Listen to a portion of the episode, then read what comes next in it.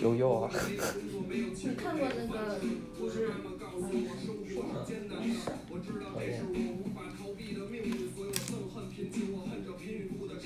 国内有这种什么就是四季食堂之类的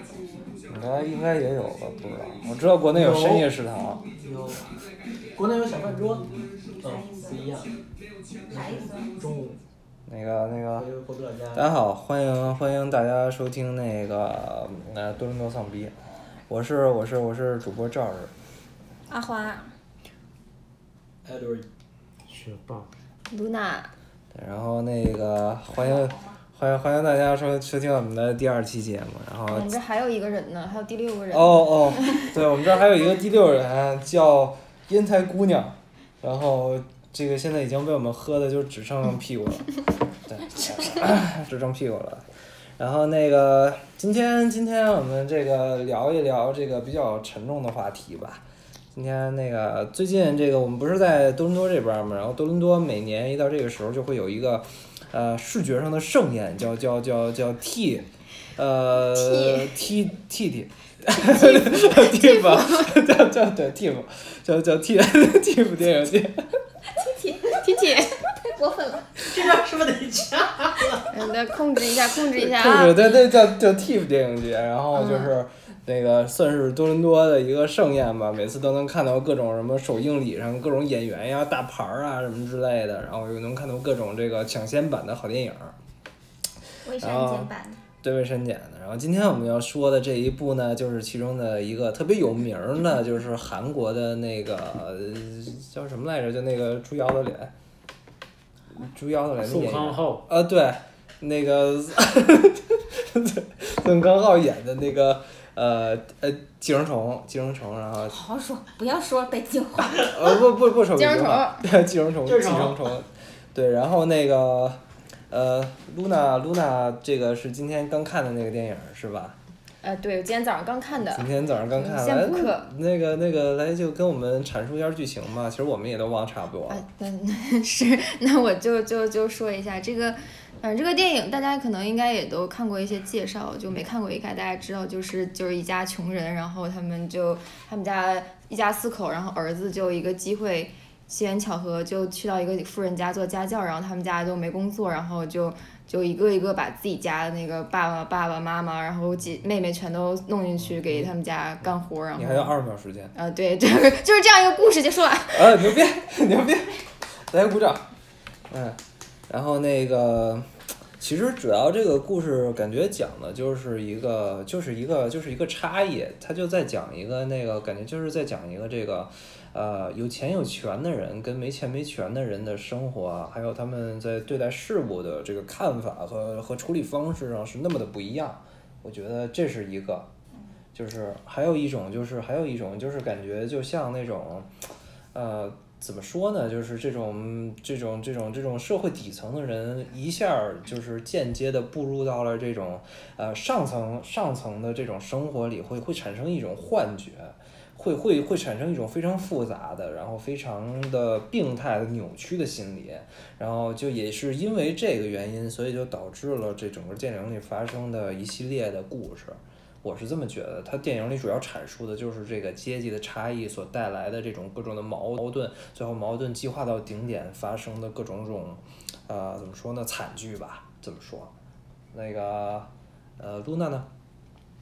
反正我看完了之后，我就有一种觉得，我虽然没住在半地下室，但我感觉我跟他们本质上没有区别，都是都是给富人打工的群体。并没有，并没有，并没有。对你挣的，你挣的感觉应该比我们都多。你别别别，将来挣的比我们都多。你是 CFO，对，你是 UFO，哎，我对 UFO 飞天上去。对，飞天飞天。那个学霸呢？学霸就是看完电影有没有什么从从从这个高知阶级的角度讲，来给我们分析一下？没有，我我就是从电影的角度分析，我其实还觉得这部电影挺好的，就是它讲了一个完整的故事，就是情节的完整程度还是挺好的。然后它里面有很多设计比较精巧的情节，就是嗯，比如呢？比如说有几段戏剧冲突，我记得比较深的就是一家人都躲在那个沙发底下，那个桌子底下，然后好几次就差点被那个主人发现，然后就就然后还哦主人那个跟他老婆还在沙发上对对对干一我些干一对我些事情，对我我对我这块就比较是就就比较对以前兴奋清清晰就是对就是那个老板摸他嗯老婆的替夫，替夫替夫，呃替弟，对那个呃老王呢那个对说一下这个他刚才说的这个埃 Edward 就是我们上一期的老王，因为他有很多的外号，这个有人叫他老王，有人叫他 Edward，也有人叫他爹，对，所以也有人叫他 Sugar Daddy。舒个来来来，那个老王，大家好，我是于谦老师的爹，那你呃王老爷子，王老爷子就是我了。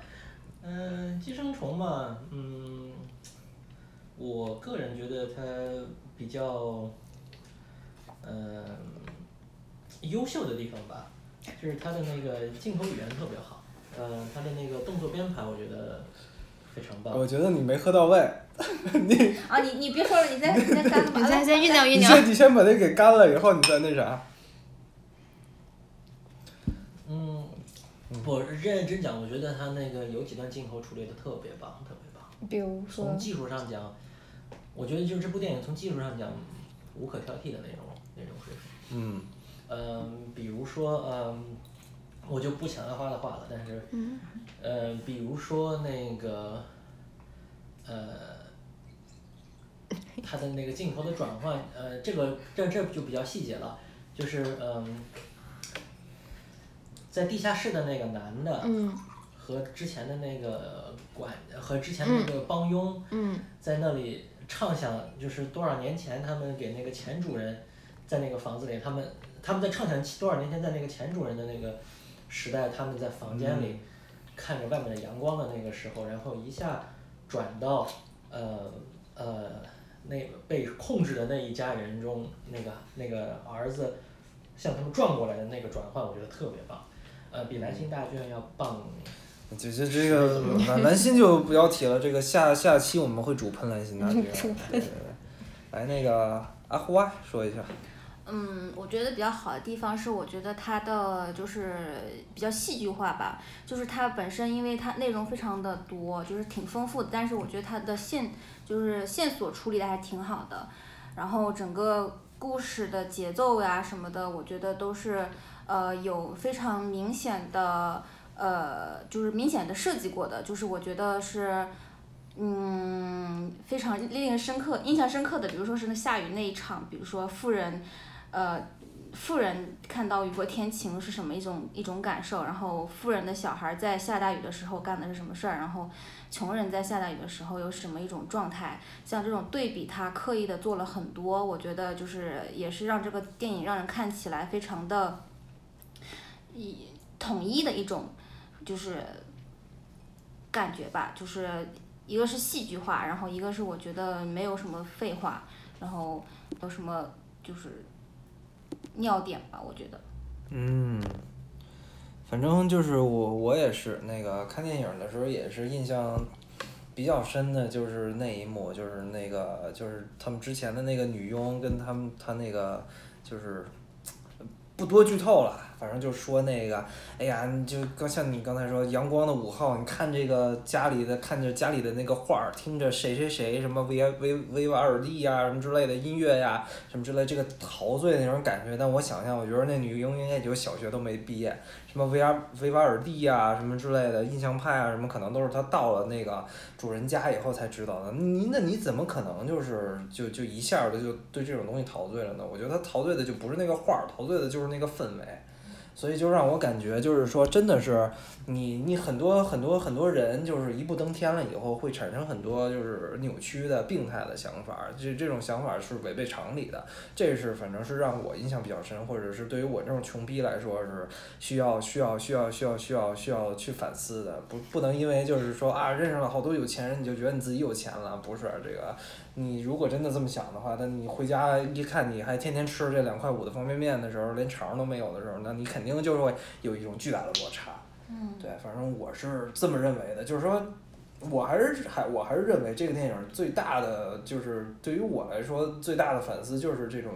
呃，阶级上的差异，而且更悲哀的一点，我就是说，不光是在北美这边儿，我认为这种阶级固化、这种阶级化的呃差异是现在在全世界范围内都能找到的，哪里都有这个阶级固化的影子，我是这么觉得的。嗯嗯对，也也算是就是说用电影来反映了一下这个现实吧，所以我觉得就是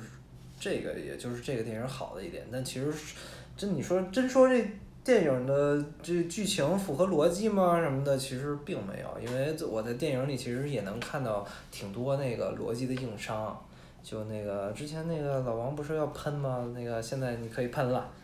也也不是真的喷，就是，嗯，我觉得就是所有人都看完这个电影之后，都会觉得这个电电影有逻辑的硬伤的，就是比如说，对，就就刚开始的时候是那个他们家的哥哥进那个富人家工作，嗯我觉得还是挺挺合理的。然后嗯甚至是他把他妹妹也带到家里来，我觉得也是合理的，嗯甚至是觉得耳目一新的。然后嗯之后就有一种 what。就是太顺利了吧？对富人难道真的没有脑子吗？然后包括他们在富人家里面，就是闹了那么一大通之后，就还顺利的，就是瞒天瞒天过海那一嗯段，然后我觉得也是挺硬伤的。然后就包括很多吧，包括那个灯，就是嗯一直在闪，也没有人去修，没有人管。然后包括那个地下室一直存在了那么多年，也没有人知道，就就全部都是逻辑硬伤。对，还包括那个石头，啊，所以就是，我觉得要喷的话，我觉得就是他的，他为了呃表现他的主题，然后做了很多的意象化的处理，然后这些意象化过于直白，就是我觉得就是没有什么可深，没有什么可深思的，就是太石头就是太明显了，就是一个对对对一个。一个象征。我觉得是这样子的，就是你们说的，首先我同意，然后我觉得实际上问题就出在哪里呢？就出在呃那赵老师，赵老师刚才说的和阿花刚才说的这个呃这两点它的结合起来，我就觉得最大的问题就出在这里，就是赵老师说他在背后所表现的这种阶级的固化、这种贫富的差距、这种非常现实主义的东西，对不对？但是阿花刚才又说的，现实中的富人没有那么蠢，现实中的这样的行为不可能瞒天过海。嗯呃，这就有一个问题，就是当你在想讨论一个很现实主义的话题，一个很现实主义的主题，你的思想是非常现实的，是取材于现实生活的，但是你的操作的过程，你的展现的方式是非常戏剧性的。那么这其实给人一个反向的感觉，就是这使得你的主题本身弱化了，使得你这个主题本身显得不是那么现实，有点不可信。嗯这就会让人让，当然我们这一代人，我们对于这个呃新闻啊，对于这个身边的状况了解比较多的人是没有问题。但是你如果说，嗯，我们举个例子，啊，一个外星人来看这部电影，他可能觉得这他所表达的主题这种阶级的固化一定是假的，因为这个故事没有逻辑，这个故事太 comical 了，太太太太像漫画了，是就是会让人怀疑这个主题本身是不是也是其实其实其实说到这儿，就是有一点我不不是特别的同意，就你说，哎呀，这富人是不是都这么傻呀？反正就我的就我认识的这个，就我的认知里，富人有两种，第一种是从穷人变成富人的，第二种他就是本身就是富人，他爸妈就是富人的，他就是在这个这种金疙瘩堆儿里长起来的。其实相对于前一种，那么后一种，它其实就会有一些这种比较傻的，在某些方面比较傻的这种，比如生活上就是特别的傻呀，或者什么之类的，可能会受人骗。但是对于他们来说，这些东西都是都是小钱，给你就给你了，所以我觉得是可能发生的。嗯所以就是说，真的有的富人那么傻吗？我认为是大部分的大部分的富人都是特别奸的，但是确实不能否认，富人堆儿里也有傻逼，也不是叫傻逼，就是二逼。但是，一般情况下，这种人就可以应验那句成语“富不过三代”，我是这么觉得的。这你说的这一点就是，呃，我再补一句啊，我我有的时候认为财富这种东西，它其实并不是说，就像好多鸡汤讲，哎呀，你努力，你奋斗，你就能有财富。我认为财富就跟屎壳郎滚屎球一样，它是有惯性的，嗯，它是有惯性的。你本身你的资本在这儿，那你的财富肯定越滚越多。因为你本身就有资本，嗯就是你有第一桶金跟没有第一桶金就是有质质的区别，嗯所以我认为就对，呃就想补充这个。你刚才要说啥来着？呃，我的意思就是说，嗯，嗯，寄生虫里面这个富人，他不是说是他的傻，不是出现在轻信，他的表现形式不是轻信于他人，或者是对金钱没有概念，或者是这样的傻。他的这种傻是那种很漫画式的傻，是一个，呃，是一个好像这些人这个脑子都是直来直去的这样子的傻，但是我这件事就很不现实。你在现实生活中，你去哪儿找直来直去？富人也好，穷人也好，没有直来直去的。对我，我看着我也有这个感觉。我觉得这个有一个明显的 bug，就是说，呃，这一家人太轻信于他们的就是呃女仆了，然后还有这些家庭教师。我觉得不会有任何一家富人会那么把自己的信任全部给这就是这些这些角色。然后比如说他这样找女仆的时候，就听信了司机的话，那个司机在当时其实也是一个呃新的雇员嘛。然后，然后在在当时，其实跟男主人还发现发生了一小段就是冲突，就是男主人觉得他就是开车开着开着骂了一句粗话，其实对他其实是有一些呃介意的。然后当时收了那个所谓的家政公司的名片了之后就，就就没有任何一丝怀疑。然后这个是我觉得就是让我觉得这个非常魔幻的，就是一个证据。对对，实际上就是他的这个这个电影里面并不是现实主义的，是魔幻现实主义的。但是这个魔幻现实主义呢，它又只是魔幻在很局限的几个点上，这它的整体并没有那种那那那那种感觉。呃，我们举魔幻现实主义的经典，我们看《百年孤独》的话，它不断的反复强调这是一个不存在的，呃，它它它用那个剧情在反复强调这是一个不存在的世界，但是在不存在的世界之中有现实的地方，那是魔幻现实主义的经典。但是在《寄生虫》里，我们看到的是一个，呃，在需要魔幻，在推动剧情的时候，就使之魔幻化，或者说使之漫画化。嗯。但是在表达问题的时候又是现实的，这就觉得，就给人一种玩笑的感觉，就不是那么严肃。嗯，嗯我觉得我倒是觉得有可能这个也是因为导演他可能就是想达到这种戏剧化的效果，所以其实他采取的，我有的时候就觉得你包括你看他有些场景那个。他的机位用的让我感觉他是取材了一些话剧的元素到了这个电影里，我是这么觉得的。嗯，他就是经常会有那种就是一个正给你一个正面的这种大的像舞台一样的一个大远景，然后所有的人都在这里边动，然后紧接着这个镜头切换，切换到局部，完了又切换到远，然后又切换到局部，就让我感觉就是它这个东西就是形成了一个舞台，所以可能它的表现就并不是就是说追求真实，但是更多的是可能就是突出了这个用这种戏剧化的这种表达手法去突出这个矛盾，突出这个情节的这个各种的点，我觉得是是有这种可能的。你这说的对，但是但是确实我也这点我也同意你，就是说，但是它这个它这个东西又跟它本身的这种这种这种拍摄的风格形成了一种不协调，就是让让你感觉哎呀这东西拍的怎么这么假呀？就是你这说的对，就是我的感受，我看完这部电影之后，一个很明显的感受就是，呃，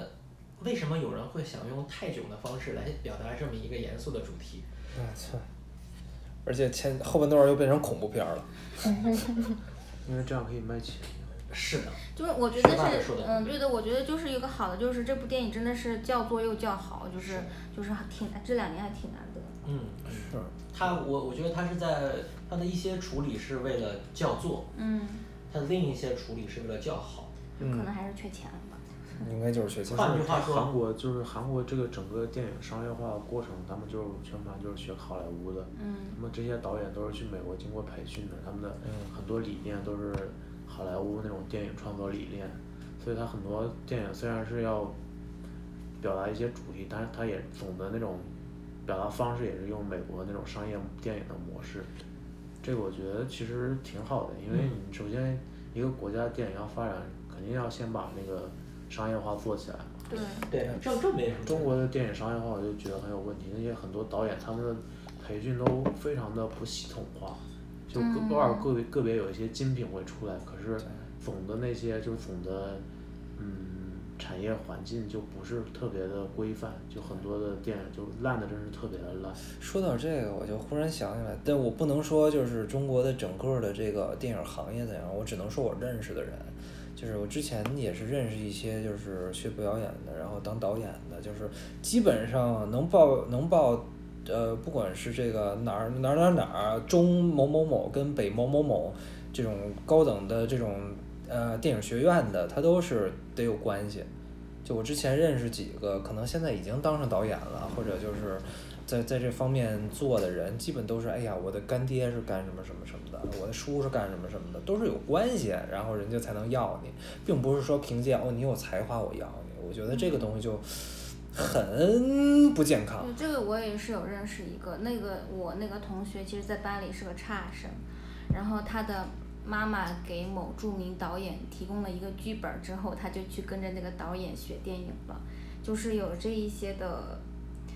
就肯定是有关系嘛。然后，呃，然后像我知道的有一些国内学电影的学生，然后其实他们其实。嗯，混圈对他们来说非常重要。我觉得这个，呃，电影圈有一个非常重大的，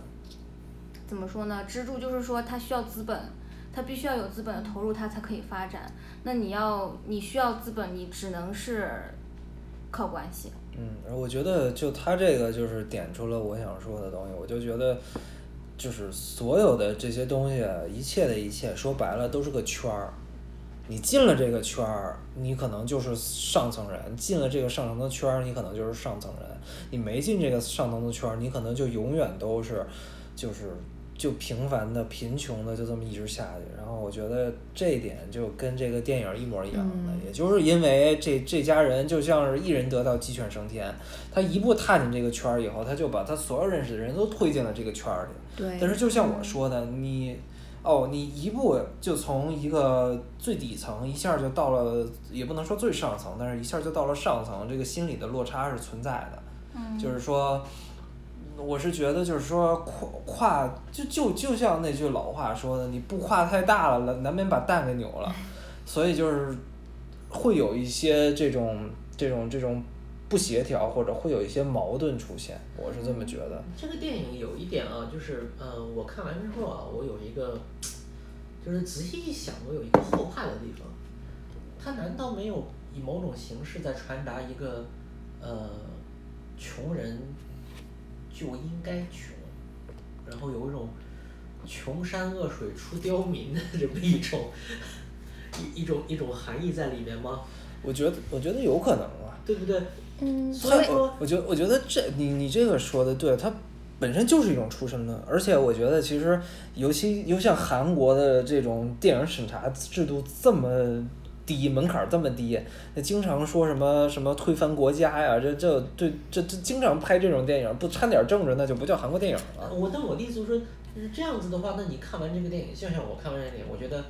我如果我是一个稍微有一点钱的人，我并不是，呃，你是你是你是你是我们这里边唯一在住住 house 的人。对，这个这看完之后，难道没有一种，哼，穷人果然不是什么好东西？难道所以你是觉得可能性？这里面的穷人就感觉是很很很就恶毒的那种感觉吗？你看，你看整部电影有没有一个其实他们是是还是就是他也没有说是他一直都是坏，他是会有那么一小部分的时候，他会有那种就善良的东西闪现出来，但是他可能是迫于生活压力，他会觉得我要先顾我自己，就像。就后来他们不是把那个司机弄走了之后，那个爸爸就还说，你说那个司机他是不是找到新的工作？然后他还会担心别人，然后那个妹妹就说啊，你还是不要担心别人，你先担心担心我们自己吧。就是说，会有这种想法，就是觉得那些富有的人他从小就生活的很顺遂，所以他会比较善良，然后穷的人他是属因为嗯就是太难了，所以他就会觉得要自私一点才能活下去，所以就把自己的善良就压抑了，因为他觉得他没有那种资本去关心别的人过得好不好的这其实其实。其实我看的跟你正好相反，我认为就是谁说的来着？那个说人性本恶嘛，啊，荀子，对对，然后我认为这句话是很在理的，就是不是说因为哦你你你是所有的人都是善良的，但就是因为那个有些人有钱，所以就把那个就把善良扩大了；有些人没钱，所以就把善良压抑下去。我认为是正相反，我认为是正相反的。就比如说你刚才举的那个例子，然后我觉得。从我的角度来看，就是那男的说：“哦，你觉得他会不会有事儿啊？”然后他说：“肯定没事儿，那肯定活得下去，长那么帅。”我觉得这就是一个精神胜利法，对，就是就是就是告告诫他没关系，我作恶，反正他也能活下去。嗯，因为因为如果说他真的存在一点儿善念的话，就不会发生最后地下室的那种事儿了。我是这么觉得的。就他们虽然一开始没想，呃，我剧透了啊，我剧透了，那个对不想听的 可以剧透警告对剧透警告。哔哔哔哔，然后那个就是说，如果他们真的不想杀那个女的，他们一开始有有这个念头不想杀那女的，你可以把这个理解为善。那最后他们挣扎纠结，最后得出的结论就是一定要把那女的给弄死。那你还能说这是善吗？对吧？你就不能就是说，之前不是有一句话是说，就是你不能因为存在善心而没有做善，那就是恶，嗯，对吧？呃，我同意赵老师说的，呃，实际上整部电影里面，我觉得对于穷人这一边来说，最善良的时候是那个爸爸杀人的时候。对，在那个时候，我感觉到了穷人他内心中善良的导致的愤怒，嗯。然后我反而感受到了他的善良，但是那已经在很后面了，而且这样的善良的这种闪光导致的是他去杀人，所以说这是一个有点反讽的呃地方。这个呃。就像那个什么前两年什么乳母案之类的。这是的是就是一种呃魔很魔幻的。我觉得，因为是就是在现在资本主义世界当中，大家普遍认为资本家就是有钱人，其实都是靠自私自利牟利，然后压榨别人来取得财富，然后资本家都是小心眼的，都是自私的，然后然后你你穷人是你是占有道德高地的，嗯。然后这这个电影就是完全相反了，就是穷呃富人是完全的傻白甜，对。是富人没有做错任何一件事，我觉得在这个这部电影里面，对，然后反而是穷人他因为各种原因造成了最后一个悲剧的下场，所以我觉得这个还是一个挺戏剧化的处理。是的，是的，我同意这是戏剧化的处理，但是就像我之前说的，就是难道不会让人觉得原来穷人是这样的？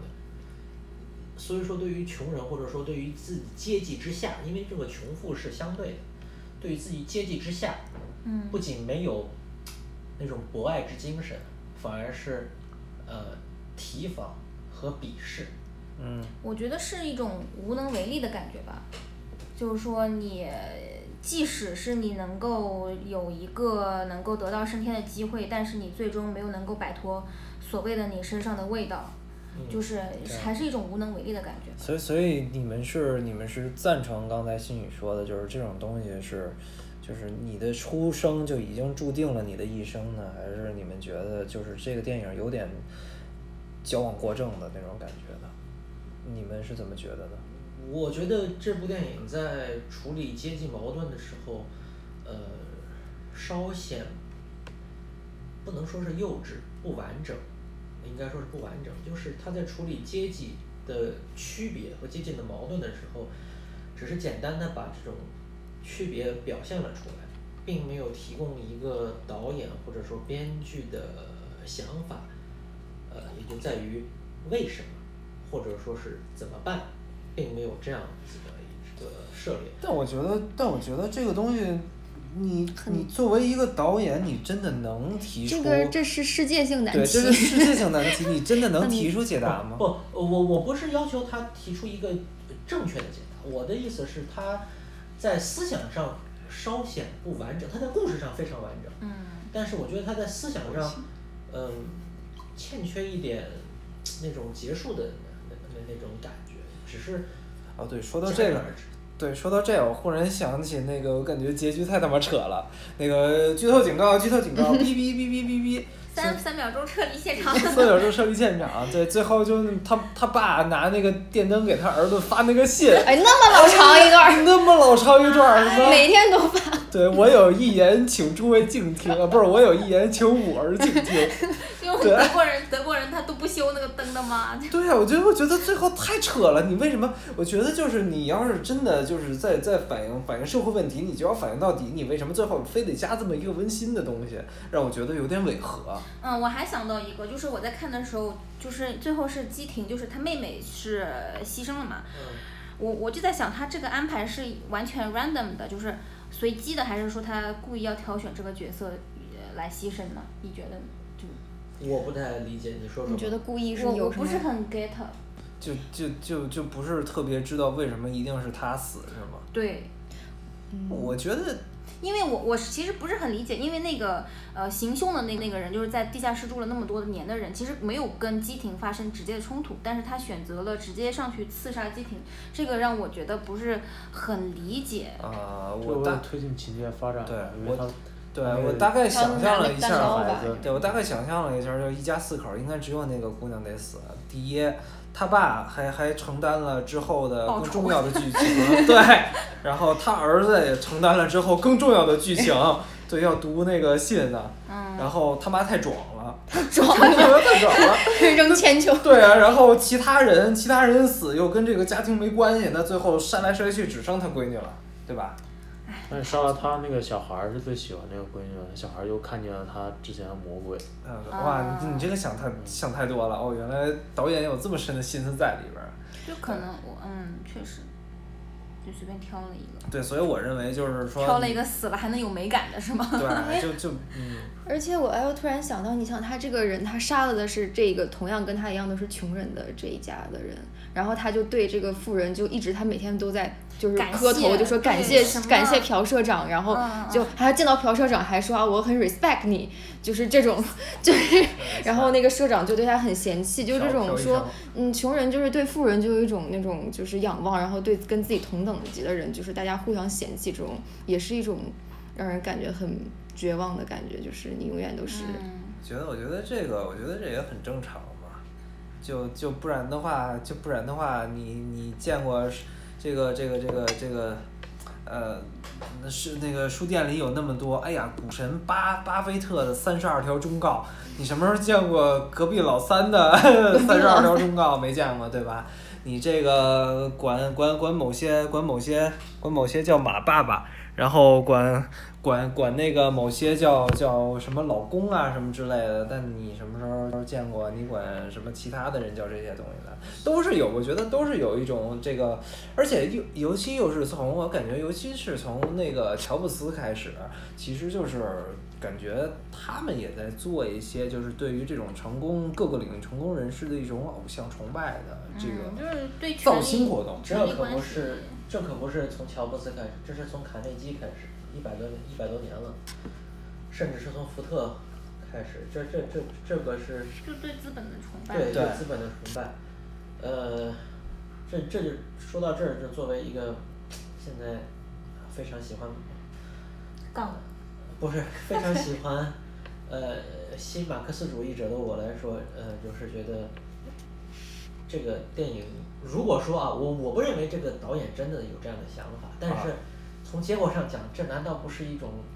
利用大众传媒挑动无产阶级斗无产阶级的行为吗？他好像显得非常的在在在在这个政治上，在这个思想上非常的邪恶。我就我我不觉得导演真的有这样的想法，但但我觉得，我觉得这也就是就是对这个，也就是万恶的资本主义国家才能拍出这种万恶的电影啊。是的，像我们共产主义国家就绝对不会有这样的。对啊，你瞧那个最近这个最近这个这个这个 TIFF 的同样的档期，这个《我的祖国》不是也上映了吗？对呀、这个我们现在就准备这个组团儿去观看，对 对，觉得觉得 觉得二觉得刷还要。对二二刷还要这个现在现在群众的热情已经真的比这个 TT 电影节要好那个高涨多了，看对这个对对对，所以就就是是我觉得我觉得就是还是还是需要正能量的，还是需要正能量的，不能现实到底。我们生活已经够现实了，为什么还需要看你电影里在这儿告诉我们什么他妈叫现实？那话怎么说来着？对，嗯、一颗红心向着党。啊人生已经足够的艰难，为啥为啥还要还要拆穿自救模对对。对对，嗯然后说这个还有部电影就跟这个很像，我才想到叫《天才雷普利》，是那个有一个天才吉普力，讲的是一个 Ripley，呃，讲的是一个白发苍苍的老人，是一个很有名的导演导，他讲的故事跟这个很像。是的，很现在很现在 Ripley 我讲的还没有看，你不要剧透。讲这这这这大概是给人讲一个用用就是十五个字儿说讲就的是啥？跟那个差不多一个穷人子弟的小孩儿，他去一个富人家做，给帮公子读书的，就是跟公子一起陪读的那种然后后来就取而代之了。然后取而代之，啊，想起来了，所以这是个励志故事。哦，就是狸猫换太子，并不是。就是哦，安东尼·明格拉，他的导演。这怎么忽然让我想起之前一部特别火的动画片儿，叫那个什么《九九的奇妙冒奇险妙》。冒险，我可以吹，我可以吹燃烧了吗？呃，你的燃烧燃烧烧吧烧吧烧吧。呃，来点就是味儿我呃，其实就是很多影评都是拿燃烧跟寄生虫做对比的。我觉得就是燃烧好在哪儿呢？就是它，嗯，他没有把事情说明白，就是他没有下定论。先讲讲燃烧，燃烧燃烧大概讲的是个什么东西？嗯，燃烧是那个就是日本 NHK 向向那个李李沧东邀请，就是说请他去翻拍，呃呃村上村上春树的那个作品嘛，然后他就选了一个、呃短片叫《烧仓房》，然后他那个剧情大概就是说，呃，我就说电影剧情吧，就是他有一个呃农村男孩儿。农村男孩儿到了城市里面，然后遇到了一个他儿时的，呃，青梅竹马的小伙伴，一个女生。然后这个女生呢，之后又遇到了一个富二代，然后是就是男主口中所谓的盖茨比，就是说不知道他平时做什么工作，但是就是特别有钱。然后，然后里面有很多个呃主线，我觉得都非常精彩。一个是呃那个女主她是学哑剧的，然后她给男主表演了一段就是吃橘子，然后就是说吃橘子的哑哑哑剧，就是说我手上这个有个橘子我在吃，然后你在表演的时候你要记住，呃你你不要去想这个橘子是不存在的，你需要去忘记橘子是存在的。然后这个是一开头就已经抛出来的一个一个一个中心思想吧，然后之后又引出了非常非常多跟这个相关的剧情，比如说呃女主说我要去非洲了，因为我看到我听我就。听说非洲是有个有一些部落，就是他们，呃，有所谓的小饥饿者和有所谓的大饥饿者。小饥饿者就是那些穷人，他们的饥饿来源就是因为他们呃食不果腹。那大饥饿者就是说那些呃富有的人，他们的饥饿是精神层面上的饥饿。然后我去我去非洲这段时间，呃，就是需要你你到我家去帮我喂猫。然后男主去了那个女主的那个租来的小房间 one bedroom 的那个 studio 之后就没有看到猫。然后这个也是电影给我们的一个一个就是魔幻的处理吧，就是说这只猫到底是存在还是不存在的。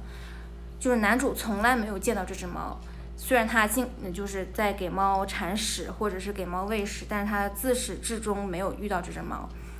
然后等到女主从非洲回来之后，就是她说呃，女主又在非洲遇到了一个就是那个所谓的年轻的盖茨比，然后那个年轻的盖茨比就是富二代，住住在住在江南，这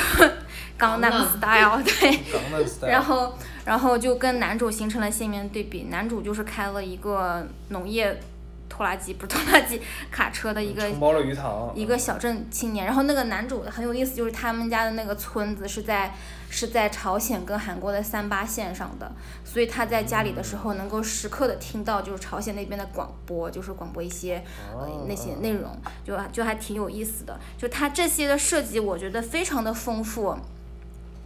包括最后那个盖茨比，盖茨比跟男主说啊，他有一个兴趣爱好是烧仓房，就是说，呃，我每个月都要找一个呃，找一个废墟，就是说是一个就是塑料大棚，我会去把它烧了。然后男主就问说：“那你下一个大棚你物色好了吗？”然后那个盖茨比就说：“呃，物色好了，就很近，离你家很近，近在眼前。”然后男主当时其实男主也是有一种就是怀疑吧，就是说，真的关于存在的怀疑，就是像橘子和猫一样的存在的怀疑。然后，但是他就是还是就是很固执的，就是去去他家附近疯狂的找有没有被烧掉的塑料大棚，但其实并没有找到。这时候他发现他的青梅竹马的女朋友就是失踪了，嗯所以他开始怀疑是不是女朋友被杀了。然后呃，里面还有就是就是非常丰富的情节吧，就是到最后就是他疯狂的去找女朋友，疯狂的跟踪这个盖茨比，然后最后就是又去了盖茨比家，发现呃他他那个盖茨比家有个有个厕所嘛，厕所有个那个呃抽屉，就是一个一个一开啊 cabinet，然后他打开就发现有一个其实像化妆盒一样的东西吧，然后里面有很多的呃手链呀，什么就是装饰呀，就是很多女孩子的东西，然后他发现呃多了一个他那个女朋友的手表放在里面，然后这个时候他几乎已经完全确定女朋友是遇害了。但是其实这个电影从始至终至终都 没有给出一个确切的答案，就是说他他的那个女朋友的下场是什么样的，没有给出任何一个关于存在的解答。然后包括那只猫最后出现是怎么回事呢？就是说他最后去盖茨比家，在结局的时候他去盖茨比家，盖茨比说，嗯，我我在街上捡了一只猫，然后然后那只猫就是呃不小心开门的时候又跑出去了，他们就去外面去车库找猫，然后男主找到那只猫的时候，下意识的就就对那个猫喊出了那个女主家那只猫的名字叫锅炉，然后就说锅炉，结果那只猫就向他冲他跑过来了，就说就是暗示是说那这只猫其实就是女主家那只猫。哦，就是说，其实暗示就疯狂的，就是暗示，但是电影并没有给你一个确切答案。然后最后的结局就是说，最后的结局其实我看很多影评就是在讨论这结局是，呃，一个一个幻想还是说是真实发生的，就是，呃，他把就是呃盖茨比约出来，并且把他杀了，然后一把火把他的车烧了。然后就，然后最后他把他的全身的衣服，包括内衣外全部脱下来，扔进车里面一起烧掉，最后赤身裸体的回到他自己的农业卡车里面开走了，就是最后最终幕就是这样的。所以我觉得这个是好在，它其实也是反映了一种阶级，就是你你的一种饥饿感，就是富人和穷人的饥饿感是不同的。然后他对于存在的讨论，我觉得也是挺有意思的，就是，嗯，到底是到底剧情是往哪哪个方向发展的，其实没有人可以给一个就是确切答案。啊，OK，来大家鼓掌。这个非常非常感谢阿花贡献了一段儿跟今天主题没什么关系的。哎呀，就是阶级 不不阶级，不不是是是有关系的。来让我们让老王继续。感觉这个燃烧就比那个就要听听着听着，对，听着这个讲的就感觉比较比较上瘾。它非常的丰富，然后包括男主就是男主打飞机，嗯，打飞机那一段就是也也也非常的，然后还有包括包括对对，就非常多的对，刚才往逼逼了，剧透，逼我，逼我。那是很个有差距，这个是村上的小说做的剧。呃，但是村上的小说呃只有三百字，就他他加了加了很哦多内容，比如说他结局是他自己加李沧东自己加的，实际上那个小说只和这个只是在精神上有一点联系，呃，燃烧我觉得要比寄生虫好，嗯，而且从感觉上就是从我个人观点好不是一点半点，燃烧，嗯。燃烧要比寄生虫这两个不是一个导演是吧？不是一个导演。不是，然后李沧东，呃，燃烧的好处除了刚才阿花讲的这些之外，我觉得就是人们很就是你如果看影评啊什么的，呃，会讲什么阶级啊，会讲什么什么小饥饿者、什么大饥饿者这些都会讲。但是我觉得，我个人觉得，呃，燃烧涉及到了一个很核心的哲学命题，呃，就是存在。存在啊。呃，存在，而且这里特指的是乔治巴克莱的一个 说法，疯狂的装逼。的一个说法就是，呃，这个这个大家其实都知道，只不过是那个人说的，大家就不知道是他说的。呃呃，那个存在存在即是被感知。嗯。换句话说，在燃烧里想表达的是，不被感知是不是就等于不存在？嗯。这就是阿花刚才说的猫存不存在，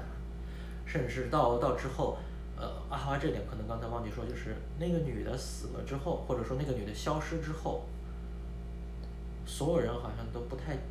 对对这个人就没有什么对印象。说到这个，就忽然想起《寄生虫》里那个一直关在地下室里那个大哥。对，就是存对他，对他没有他没有发声权，那他就可能不存在。对于、嗯对于对于世界来说，他的存在其实就是一个有毛病的灯。对，不并不是人，他并不是以一个人的这个身份出现在这个世界，而是以这个坏掉的灯跟幽灵的身份出现的。在寄生虫里这个就基本没有涉及到，但是对在燃烧里面就很明显的提到了。对实实际上包括那个烧仓房这件事情本身，也是一个这个主题的讨论，就是因为我记得那个那个盖盖茨比说，就是只有烧仓房的时候，他才感觉到这个有这个实感，嗯，对，对不对？对，这个是就是刚刚没有说，因为呃，到结局的时候，就是呃，男主去就是刘亚仁，刘亚仁去问盖茨比说，呃，那个女生结果怎么样？然后盖茨比就很轻描淡写地说我不知道啊，他就不联系了，失踪了。然后这时候盖茨比新的女朋友就出现了。然后新的女朋友是扮演着和之前女主完全一样的角色，就在他的富人朋友圈里面疯狂的表现出自己的一些就是疯狂表演吧，就是疯狂表演，表演一些就是嗯。他所知的那些，比如说抑郁的、呃新奇的一些东西，想要可能是想要尽力的抓抓耳吧，就是那种。然后这个时候，盖茨比打哈欠，打哈欠出现过两次，一次是在女主向盖茨比的朋友表演呃非洲饥饥饿者舞蹈的时候，那是第一次，呃镜头给了那个盖茨比，盖茨比打了个哈欠。然后第二次就是他盖茨比新女朋友在描述他自己生活中遇到的呃新鲜事的时候，盖茨比又打了个哈欠。然后这两幕都被刘亚仁都捕捉到了。我觉得就是他那个时候其实对对这个盖茨比产生了极大的不信任感。对，嗯就是你可以，我觉得我个人理解就是当。如果说我们结合阶级和存在这两者一起讲的话，就是盖茨比的两个女伴吧，两任女伴的这样的表现，实际上就是一种，呃，向世界宣告自己的存在，向嗯盖茨比的朋友们宣告我在这儿，我在说话。嗯，而盖茨比感到这种困顿，这种这这这这这种无聊，就是觉得不，你不存在，就是对这种存在本身的否定，，也就是你你只是像烟一样，你被烧掉了。嗯，这就是这这所以他这里表现的这种阶级的差异，就是说富人对穷人的就是存在感。就他表现的是那种就是存呃那个富人，就是穷底层的人，他是什么一个状态呢？就是我觉得特别触动我的一点，就是那个男主。呃，他在听了他那个女主说了一件小时候的事情，就是他掉在井里了，然后男主完全没有印象，然后男主疯狂的在向所有的邻居呀、什么的在求证这件事情，就是说，呃，他们家小时候是有这口井吗？有吗？然后所有人都跟他说没有啊，你别听他瞎扯。然后男主一直在呃，就是执着的去想要证明这件事情是否是真实的。然后最后是男主的妈妈说啊，是啊，他们家是有一口井啊。然后所以他才去马上就是产生了这种行动力的 motivation 去找那盖茨比复仇。我觉得这个是一个特别动人的一个呃情节，就是说你你在你长期的追求一种存在存在的事情，就是存在的价值是什么？你为什么要去证明一某一件东西是存在的？反正就是燃烧是在那儿的，然后寄寄生虫是优秀的商业片。可能表达的东西，我觉得还是不一样吧，嗯重点也不一样吧。所以所以最后的结论就是，我们看完了《寄生虫》，一致得出的结论不是他们得出的结论就是，哎呀，还是去看还是燃烧，还是去看燃烧吧。安利，安利给大家安利一下，已经有燃燃烧了，燃烧已经是拍出来的东西了。对你再有寄生虫，觉得就是呃少了点什么，但是寄生虫也是一个挺好的电影，我觉得看完之后也是挺挺高兴。格局差蛮多的，而且也能看出来，就是那个《燃烧》是个标准的文艺片，《寄寄生虫》是一个文艺和商业商业相结合的片，嗯就是咱们不能对世世界事事情要求这么高，所以我对大家要求一直很高。嗯爸爸好严格。好吧，对，然后说到这个，就是因为毕竟我们现在在北美嘛，然后北美的话就会有很多这种有钱人呀或者有权的人呢，就是过来，然后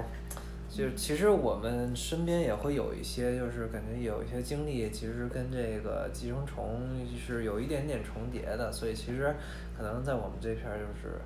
呃，就是感同身受会更多一点点吧。虽然我们都是穷逼，但是嗯，从来没有跻身上流过。对我们都属于那种在半半半地室半半地下室里边淹过屎的那种，就是啊不不，别别别，夸张屎，我就是淹血而已。并并并没有，并没有，并没有，对对对对，但是就是确实我我认为这种这种现象是存在的，然后通过一个电影反映出这个现象也不是什么坏事儿。我觉得就是说到这个，我还是必须得再再再再再再贬低一波蓝心，就是 什么？因为我是那个看完了《寄生虫》以后，没有组团去看了兰心大剧院，真的我觉得没有像国内吹嘘的那么好，就还挺那什么的。但是这个就不留在这期说了啊，就是下期我们慢慢喷。下期下期我们慢慢喷。哎呀，下期请大家请大家期待，下期的主题大概就是蓝心大剧院，巩俐纯爷们儿铁血史泰龙。妈呀，这个 flag 这是，我那个既然我们在喷，那就喷完蓝心，再喷一喷野鹅湖吧。哎呀妈呀！呃，OK，那这这这个后两期的主题就都有了。那个我们这是电影群吗？不不，我们这是喷影群，呃，喷影群。行，那那个今天要不然咱们就这么着。那个非常感谢大家的收听哦。最后我再安利一下，就你们在片头听到那首歌，叫 叫叫龙男子的。对，叫叫穷孩子，是来自于这个一个说唱团体叫龙男子的。对，以后我们可能那个每期的片头都会给你们推荐一些这个我们认为比较好的歌儿啊。行，就这样，然后那个再见，下下期再见，大家一块儿说再见，拜拜拜拜拜，嗯。